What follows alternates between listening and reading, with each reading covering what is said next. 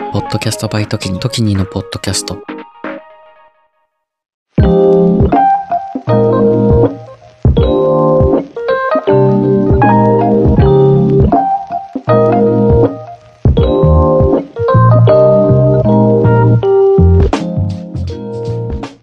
こんばんは。ちょっと社会派な深夜系ポッドキャスト、エモーショナルのロジック。パーソナリティの時にです。皆さんは、リフレッシュ、リフレッシュって何にしますか？あの、僕は、やっぱり何度も言ってるけど映画見るとか、なんですけど、まあちょっと違う話しようかなって思って、温泉とかサウナとかも結構好きで、やっぱ、こう、リフレッシュって、その場に入ったりして、で、出て行った時に、全く違う自分になってたりとか、気持ちが変わってたりすることって大事じゃないですか。だからなんかサウナとか、温泉は結構、ね、なんかね、好きで、温泉、温泉いいですよね。あの、銭湯とかでもいいですし、なんかお風呂に入るとかシャワーを浴びるって、やっぱり心機一転できる気がして、心機一転とまではいかないけど、なんかね、スッキリさ、体感のスッキリさと心のスッキリさって少しリンクするなっていう気もします。なので、家にいる時も、ちょっとモヤモヤしてる時は湯船溜めてみたりとか、うん、して、強制的にリフレッシュしようとしてますね。で、あの、でもなんかもう映画とか、サウナ、温泉とか、なかなか行けないじゃないですか。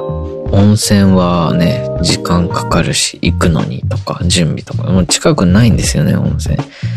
とかサウナとか近くになくて。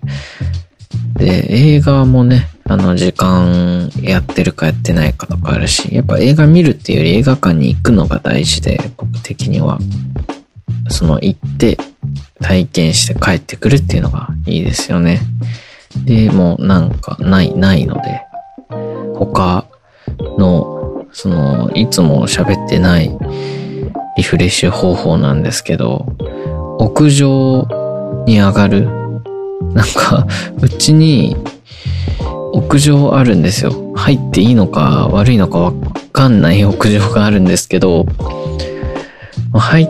ちゃダメとか書いてないんで、こう、たまに行くんですよね。こう、屋上に行って、本読んだりとか、屋上でちょっと昼寝したりとか、なんか作業員さんとか来て怒られそうな気がするんですけど、まだね、あの、遭遇はしてないんで、まあいいかなって言って、屋上で、なんかね、コップとか持ってて紅茶飲みながら本読んだりとかしてますね。なんか煮詰まった時とかは、屋上上がってっていうのを最近よくしてます。なんで最近よくしてるかっていうと、あれですよね、仕事辞めて家にいることが多くなって、そう、あの、普段の生活もいろいろ見直し始めてて、まあ、料理するようになったりとか、久しぶりに、学生時代はしてたけど、社会人になってから時間なくて全然してなかったけど、今は時間というより、まあ、ある程度時間割いても、お金はちょっと、えー抑えなきゃなって、節約しなきゃなっていうのもありますし、あと単純に、まあ自分で野菜とか肉とか買って自分で作った方が、あの健康なものが作れるので、まあたまにはいいかなって思って、たまにはじゃないけど、最近、そのまた料理したり、あの、本当冷蔵庫冷凍庫何も入ってなかったんですけど、いろいろ買ったりとかね、してます。うん。台所に立ったりするのも煮詰まってる時には、いいですね。その、なんかしてなきゃ、もやもやするけど何もできないみたいな時って、こう作業をするのってすごいちょっと肯定感上がるんですよね。自己肯定感。なので、うん、料理したりとか、その、まあストック品作ったり、こう、買っといた玉ねぎをくし切りにして冷凍にするみたいな、そういう真面目なことをしてるんですけど、うん。はい。まあ、そんなリフレッシュの話がオープニングでしたが、今日は、あのー、旅行について、年末最後の、えー、海外旅行、どでかい海外旅行についてと、あと、リアルイベント、ポッドキャストのイベント、ポッドキャストウィークエンドについて話させていただこうかなと思ってます。それでは、今回のエモーショナルのロジック、どうぞ。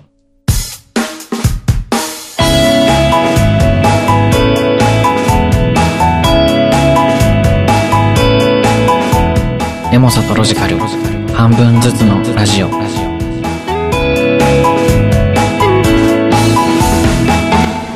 エモーショナルのロジック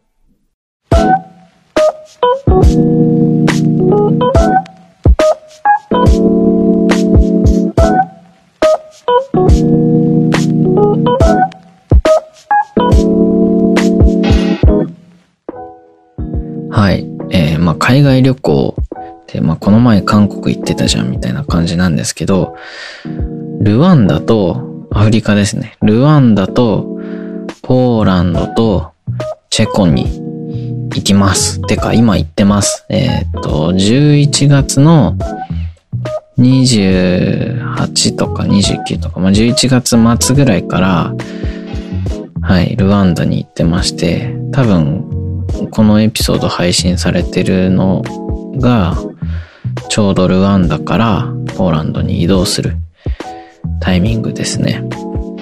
で、その後、チェコに行こうかなと思ってます。はい。えっ、ー、と、まあ、ルワンダに行く理由とか、なんでルワンダなのとか、ポーランド、チェコとか、そういうちょっと、まあ、詳しい話はぜひ、地球地元化計画っていう方のポッドキャスト、僕の海外旅行とか、海外情報の発信をしている方のポッドキャストで、えー、まあ旅行中もね、どんどんポッドキャスト上げていきたいなと思ってますのでね、よかったら、そっちの方も、よかったらとかじゃないですね。あの、聞いてください。聞いてほしいです。なので、聞いていってください。はい。で、まあ、なんで行くのかとかはさておき、まあ友達がいるからなんですけど、ね、こう、煮詰まってる煮詰まってるとかオープニングでも言ってたんですけど、そう、煮詰まりつつ、今はね、あの、雇用保険、失業保険か、失業保険っていうのを今申請してて、もうすぐもらい始めるタイミングなんですけど、なので、まあ、大きな仕事とかはせずに、まあ、仕事はできないんですけどね、結局受験勉強するって息巻いてますので、勉強しつつなんですけど、まあ、あの、バイトとかしないと生活できないので、家、家賃とかもあるしね。なんだけど、そう、今すぐバイトするかとか、そういろいろね、あの、じゃあこれからどう生きるのとか、いろいろすごい煮詰まってたんですよ。で、なんか、まあ動かなきゃなとか、しっかり生きなきゃなとか思ってたんですけど、こう、この旅行を計画していて、これって、に、10、に、20日間ぐらいの旅行になるんですよ、今回。20日間って、20日間も行かないわ。えっと、15日ぐらいか。15日ぐらいの旅行。だけどこれってさ、1年分の有給休暇、ほぼもう8割ぐらい使うみたいな感じじゃん、これって。もしサラリーマン続けてたらね。だから、無理なんですよね。こういう旅行で、サラリーマンやってたら、僕が、少なくとも僕のこの前までの仕事ではこういう仕事の休み方って無理だったし、多分どこの会社でも基本的にあんまりできないんじゃないかなって思ってて、で、今、ずっと渇望していた、こう、時間というものが大量にあるっていう、もうお金がどんどんなくなっていくのはめちゃめちゃしんどいし、この旅行はね、行くと多分40万から50万ぐらい飛ぶんですけど、でも、ね無理じゃないですか。こういうのって、じゃあバイト始めてても多分もうできないし、シフト的なバイトだったら、こういう旅行は不可能だし、だから結構今のこう、ぶわっと時間があるっていうタイミングを大事にしてあげたいなって思って、だから、ね、決めました。絶対行こうと。で、まあ、なんか、こう、メリハリをつけないとダメだなとも思ってて、だから年始に、年始からバイトを始めようかなと思います。なので、まあお金もなくなるし、ちょっともうちょっとルーティン的な生活に戻していこうかなとも思うし、だからこういうどでかい海外旅行みたいなのは、一回、まあヨーロッパ、アフリカの方なんて行けることってなかなかないと思うし、ね、次の機会とかもない、なかなかないと思うし、今回はまあ友人がいろんなところにいるので、こう機会、オポチュニティになりましたけど、ね、あの、こういう大きい旅行は、ね、一旦今シーズン最後かなというふうに思います。この今シーズンっていうのも別にね、年度とかいう意味じゃなくて、このなんか僕のこの、この人生のシーズンっていう感じなんですけど、まあ来年もね、もっと海外行きたいですけど、近場になりますかね、台湾とか。ね、まあ行きたいですね。うん。でもまあ、こういう20、20日間、15日間みたいな、ドカンみたいな、ヨーロッパドーンみたいな、何十万ボンみたいな旅行は、なんか一回、これが最初で最後かなっていう、この近、近場では、近場っていうか、このこのあたりのタイミングではって感じですかね。はい。えっとね、ルワンダとチェコの、あれはポーランドか。準備いろいろしてるんですけど、結構ね、驚くことが多くて、まあそれも地球地元化計画の、あの、準備編とかで、あの、準備編っていうか、なんか、旅行、まあ、ルワンダの準備みたいな多分タイトルあると思うんで、聞きに行ってください。結構ね、驚きです。はい。で、それとはね、別に、まあ、行くために勉強もしてて、勉強とか、まあ、映画めっちゃ見たりとか、こう歴史勉強したりとか、今し直してて、まあね、ポーランド、チェコとかは本当に第二次世界大戦時は、あのー、ね、ドイツ、ナチスドイツの影響下だったし、あの、ルワンダも虐殺とかあって、土族、仏族の虐殺とかあって、まあそれも結構ヨーロッパめちゃめちゃ絡んでたりとかしてて、そういうのをせっかくね、すごい大金はたいていくんだから、いっぱい時間使っていくんだから、ちゃんと勉強は、こう、すべきだなと思ってて、時間あるし、今、しっかり、ね、あの、しようと思って。まあ、映画も好きなんで、えっ、ー、と、有名な映画は、えー、見ていって、はい、っていう感じですかね。結構海外旅行とか、あの、現代って、最新作だと思ってるんですよ、僕。その映画で言うところの、えー、まあ漫画でも本でもいいんですけど、現代って、こう、人間が作り上げた作品の最新作で、じゃあ、その、最新作だけ見てももちろん面白いんですよ。例えば、あの、まあ、スペインとか行ったとするんじゃないですか。で、サンティアゴで、サンティアゴでコンポステーラかな？見に行って、ああ、綺麗だなってなるんですよ。それはそれでめちゃめちゃいいんですよ。それは最新回を見て楽しんでるってことなんですけど、映画って、じゃあ、第5作目とかだったら、絶対1から4も見てた方が面白いじゃないですか。勉強ってそうだと思ってて、歴史を知ってたら面白いっていうのは前作を知ってるかどうかっていうのに結構近いなと思ってて、最新作を楽しむために勉強したいなっ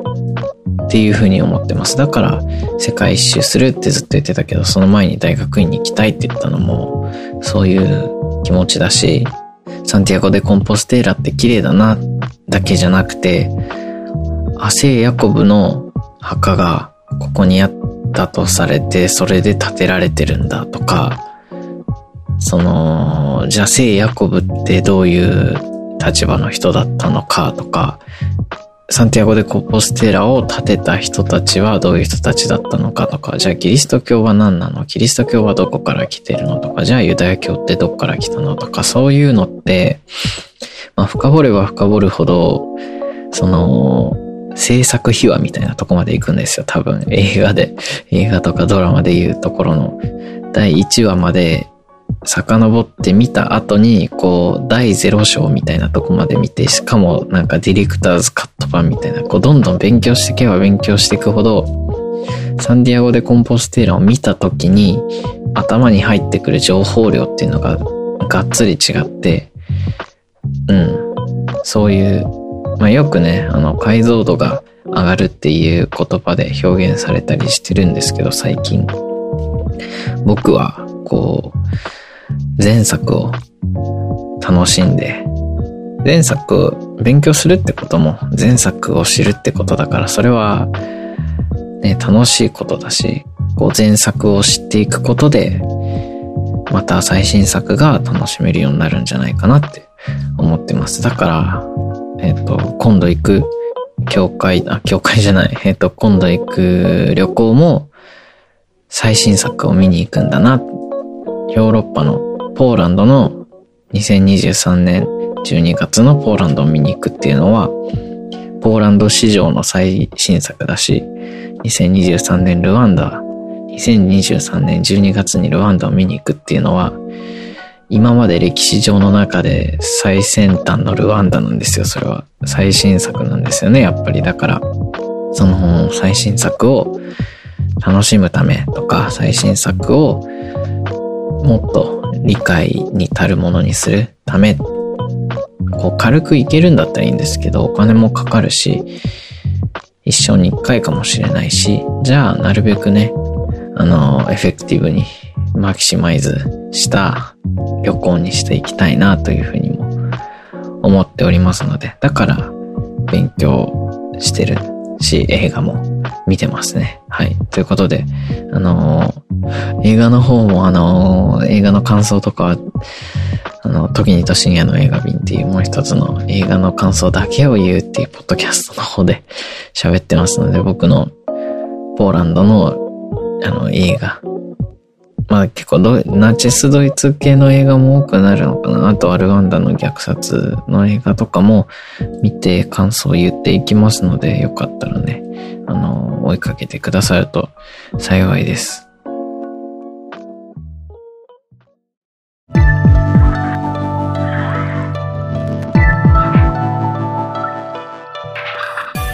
山ロジでは、リスナーの皆様からのお便りを募集しています。お便りは番組概要欄トップの時に総合リンクから番組へのご感想や相談、質問などどんな内容でも大丈夫です。どうぞお気軽にお送りください。皆様からのお便りお待ちしております。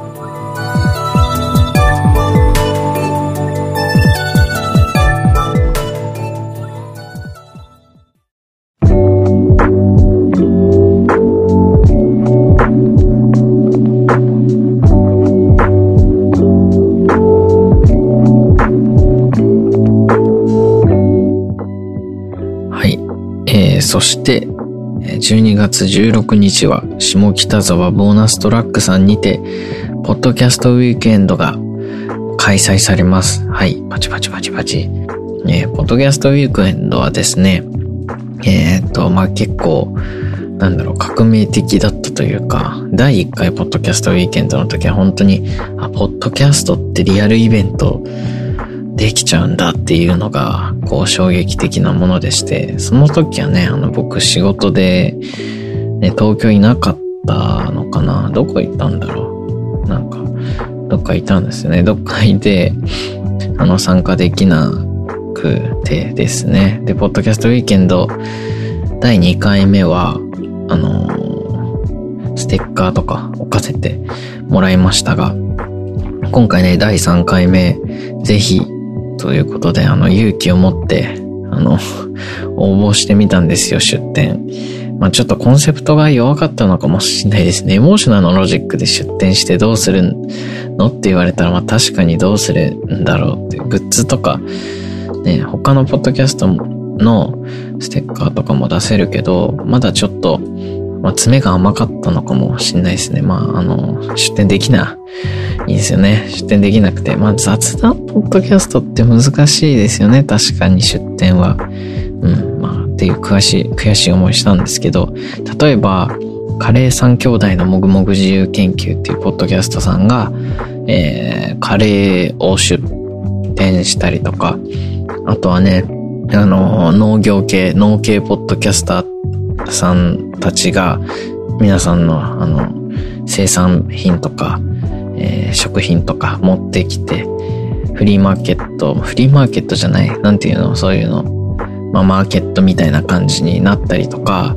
あとはね、トッキンマッシュさんとかのポッドキャスターさんが展示とかやったり、えー、っと、あと資生堂、資生堂エスパークの、えー、美のひらめきと出会う場所っていうポッドキャストさんが、えー、肌診断とかやってたり、本当にね、無限の可能性を秘めてて、やっぱポッドキャスターって、ポッドキャスターじゃなくて、なんだろう、いろんなことをやってる人がポッドキャストをやってるんだなっていう、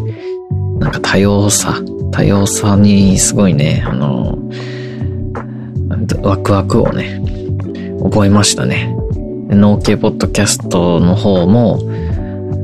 あの、まあ、僕が大好きなポッドキャストの道草をハムっていう、そう、雑草活用ポッドキャストなんですけど、ちょっと皆さんぜひ聞いてみてください。道草をハムの道草さんとかもね、あの、ポッドキャストウィーケンドで仲良くしてくれたりして、本当にね、あの、楽しい場でしたね、ポッドキャスターとしては。あ、そう、道草をハム、ほんとめちゃめちゃ面白いんですけど、その、ポッッドキャストを元に、えっと、以前出版がね、あったみたいで、道草をハムが今店頭に本として並んでますので、はい、皆さんぜひお手に取ってみてください。あの、ポッドキャストをね、まず聞いてくださったら、なんか、なんか好きなんですよね。あの、雰囲気も好きだし、喋ってる内容もすごい面白いし、あとは、こう、出版とかって、また、ポッドキャストの新しい可能性というか、まあ、結構出版されてる方もいらっしゃるんですけど、ポッドキャストが元になって、本になってっていうのも、近くで見ることができて、うん。いいですね。盛り上がってますね、ポッドキャスト界隈。なので、まあ、ちょっとね、僕の番組、こんなね、5個とか番組持ってて、あんまり、こういう流れ乗れてない、乗れてないなっていうのは思うんですけど、なんかね、やっぱ未熟な時ほどチャンスってあって、なんか逃しちゃったりしますよね。で僕もちょっとこの5つの番組をこううまく統合していい感じにしていくみたいな、あの、野望もありますので、あのね、リスナーの皆さんは、ちょっとね、あの、応援しててください。で、ポッドキャストウィーケンドなんですけど、えっ、ー、と、今回はですね、当日、現場スタッフとして、あの、参加させていただけることになりました。なので、一日中います、どこかに。まあ、スタッフなんですけど、こう、第2回目のポッドキャストウィーケンドは、やっぱ外から見て楽しんでいた側なんですけど、まあ中から楽しめたいなと思ってて、出店はできなかったんですけど、こうもっとね、輪を広げたり、可能性を感じたりとか、いろんなインスピレーションのもとになるかなと思いますので、ふらっと行ってちょっと喋って楽しんでとかじゃなくて、ちょっとがっつり体も動かしてみようかなと思いまして、はい。今回ね、ポッドキャストウィーケンドの方は、なので一日中います。いますので、ぜひね、来ていただければ、どうなんでしょう？なんか休憩時間もあるみたいなので、ツイッターとかインスタで、逐一、携帯いじれるときは、更新していこうかなと思いますので、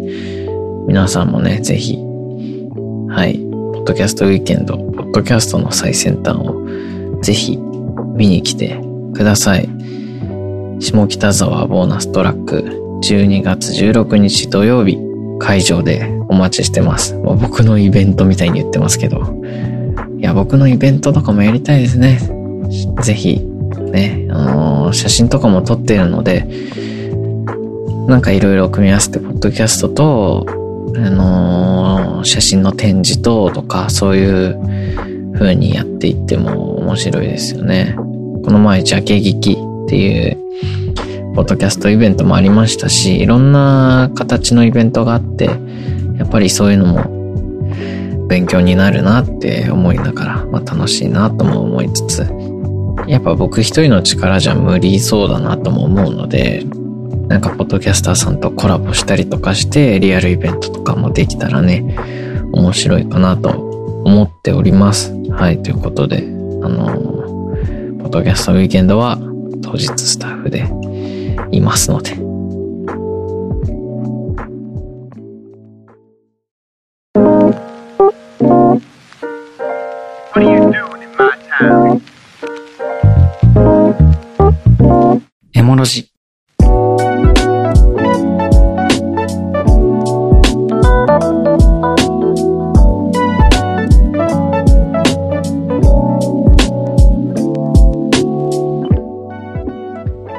ということで今回は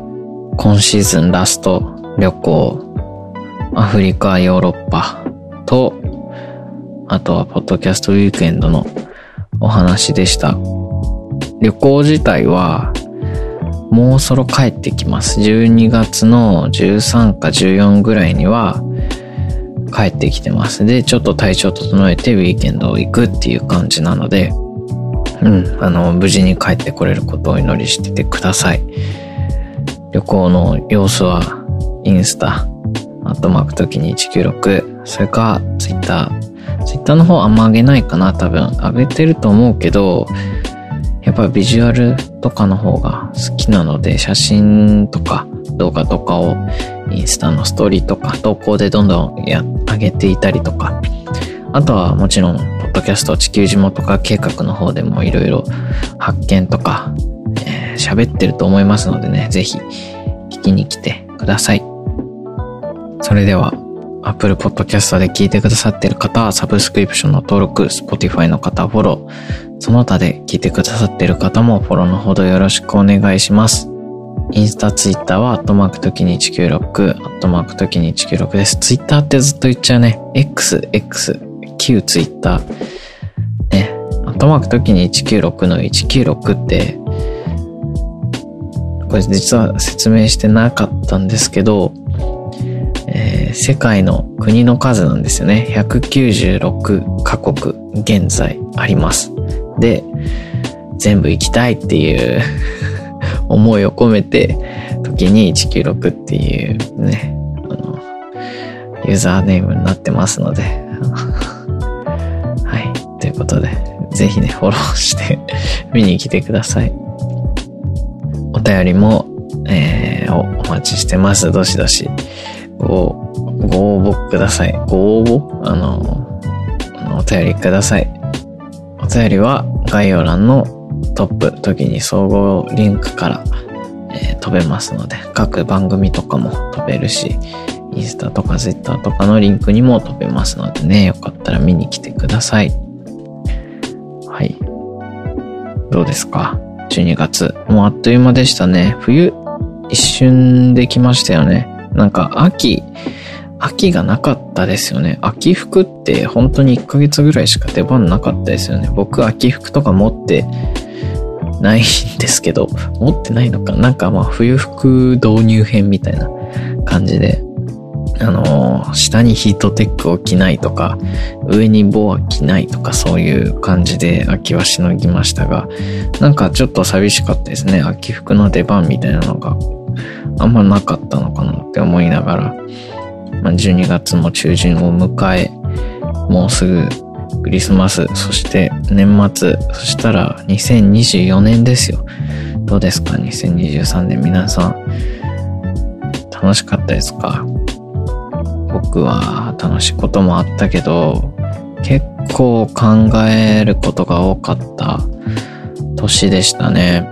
仕事も辞めちゃったし、仕事も辞めてからこの何もない空間みたいなのが生まれてしまって、時空間みたいなのが、初めてすぎてこういうのが、ね、大学までは毎日学校行ってたし、大学辞めても、あ、辞めてない大学終わっても、毎日会社行ってたし、こう、衝撃だったんですよ。僕の脳みそとか体とかが多分信じられなくて何もない状況。しかもこれからも別に何もないっていう、その、なんか制限時間が決まってるものではなくて全部自分で組み立てられる状況になって、なんかね、すごいストレスを感じてしまって、ね、初めてそういうことに悩んだり、将来どうすればいいんだろうとか、今までのことはどうすればよかったんだろうとか、本当に色々考える年でしたね。今年後役なんですよね、多分。去年が前役で、今年後役で、結局お祓いとか行かなかったですけど、なんかお祓いとかも高いんですよ。なんか5000とか6000とかするんですけど、ね、後役終わってからだけど、役払いとかも行っとこうかなとか思いますね。なんか、役を落として、スッキリみたいな、そういう気持ちもありますけど、役払い行ったことないし、こう、どういう風に、なんか巫女さんが舞を待ってくれる、巫女さんの友達がいて、その、舞を舞うんだよってお、お祓いとか役払いって何すんのって聞いたことがあって、さあ舞舞うんだよとか言ってたり、あとはまあ、多分神主さんがやってくださったりとか、多分いろいろあると思うんですけど、その神社に、さんによってスタイルがいろいろあると思うんだけど、こう、見、見てみたいしね、や、体験したい。何でもやりたい人なんで、なので、はい。何の話だ？あ、2023年。お疲れ様でした。まだね、あのー、今年の配信はまだあるけど、とりあえずね、ひとまず。じゃあ皆さん、風邪ひかずにお過ごしください。お相手は、ポッドキャスターの時にでした。あお休みの方はおやすみなさい。いってらっしゃいの方はいってらっしゃい。お仕事中の方は、1年間お疲れ様でした。あとちょっと師走ですね。12月は忙しいと思いますが、頑張りましょう。運転中の方はお気をつけて。運転中言った？運転中言ったかな？おお仕事中の方は、あ、違う、えっと、えー、移動中の方？移動中の方も、はい、寒いので、ったかくしてください。なんか、あったかい飲み物とかね、あの、カイロとか買って、冷やさないようにしましょう。それじゃおやすみなさい。またね。バイバイ。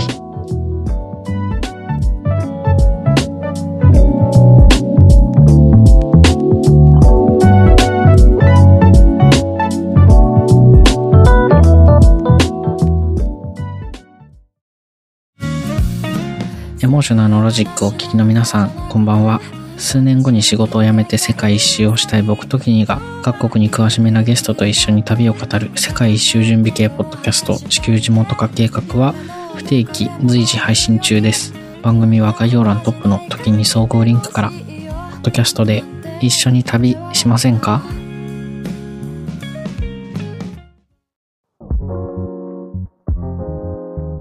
時にです。今を精一杯生きる同世代ゲストたちとのフリートークの中からみんなの将来への種を見出していく未熟な僕たちの未来へのアーカイブ。Z 世代のスポットライトは不定期随時配信中。番組は概要欄トップの時に総合リンクからみんなに聞いてもらいたいお話たくさんあります。